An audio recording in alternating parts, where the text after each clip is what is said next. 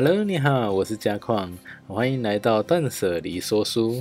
我的频道呢，专门把断舍离相关书籍拆解，然后来让大家在线上能够收听。啊，当然里面也会加入一些我个人的观点。那这一次呢，我要带着大家一起来看看山下英子小姐所写的《断舍离》这本书。那断舍离一般来讲，大家比较其实知道的就是居家整理哦。那像在日本有一个很有名的居家诊疗师叫近藤麻里惠哦，那他带起了一个断舍离的旋风。那日本比较有名的就这两位，哎呀，三下英子小姐她有出一本书叫《断舍离》，那近藤麻里惠她出的书叫《怦然心动的人生整理法》。那他们两面两位的心法会稍微有一点点不一样，但是他们所要达到结果是一样的，就是让大家的居家的环境的整理，好，那你囤积的东西要怎么样，如何有效的去做一个清理的部分，然后让我们的居家的环境可以变得更好。好，那我想要出来探讨这个部分，带着大家来看这个部分的原因，是因为我发现台湾的经济跟环境。这两个部分其实受到蛮大的一个冲击。那其实，在断舍离这个部分，其实是可以有效改善这两个部分。那后面的部分就会慢慢提到说，哎，为什么会断舍离跟这两个到底有什么相关联？好，那断舍离的话，它其实是有效可以提升身心灵全面向上提升，然后让自己的生活可以变得更好。对，所以它并不是单纯只是说把我们的环境整理好，把我们的居家整理好这样子而已哈。其实当你环境整理好的时候，你内心层面其实也会跟着做一个很很有效的清理，那也会向上提升你自己的品质的部分。好，大家有看到右上方有写一个 P 八，好，那那个就是在。断舍离这本书里面第八页，它有提到一个部分。好，那如果说你有这本书的话，那你也觉得不错，那你可以对照着书上面来看，那里面有很多的例子啊，可以去做一个参考的部分。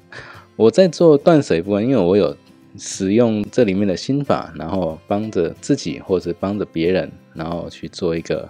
有效的居家整理的一个部分啊，那也让我体验到蛮多很不可思议的事情，慢慢在从中都发生。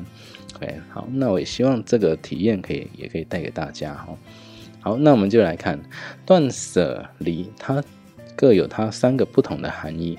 断的话是断绝不需要的东西，那不需要东西并不是指垃圾哦，它其实可能就是比较偏向。闲置的物品就是它没有坏掉，但是你现在根本就用不到它。但是因为某些原因，可能你根本不想把它清理掉，那它就放在仓库啦，或者房间的一个角落就被晾在旁边啊，就占了一个空间在那里。那舍的话就是舍弃多余的废物，废物的话就是大家有没有看过？有些人会喜欢收集泡面碗、玻璃瓶、保特瓶。这种根本你不可能会去使用它的东西，可是为什么还是有人要把它收集起来？哦，就是像类似像这种东西。那离的话就是脱离对物品的执着。那上面那两种东西你会丢不掉，一定是你内心层面会有一些，比如说小声音啊，阻扰你。让你不要把这些东西给丢掉，哈，那大概是这样子。所以在断舍离这本书里面呢，其实就有讲到说，断跟舍这两个步骤一定要重复的一直做，一直做。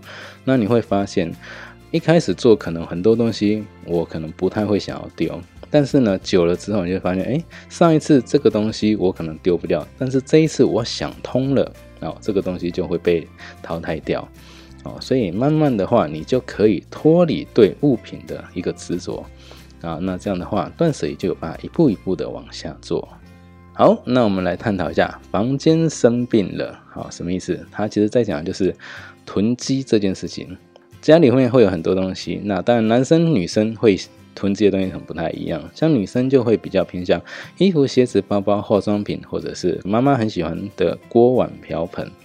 啊，那女生的话会收集这么多东西，其实有一个很大原因叫做冲动购物，可能下杀啦，啊特价啦，便宜啦，那你觉得 CP 值很高，那你就一直买，可是可能未必真的需要用到。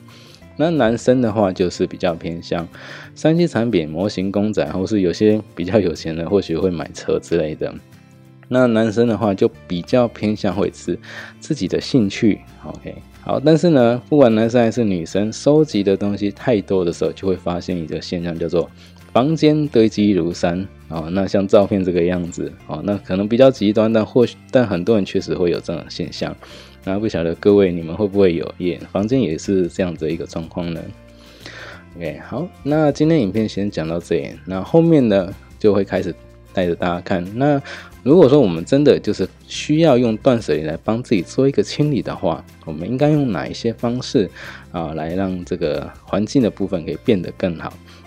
那如果你喜欢这个内容的话呢，记得要帮忙五星推爆，或是搜寻 YouTube 收纳整理断舍离。好，那我们就下一集再见喽，拜拜。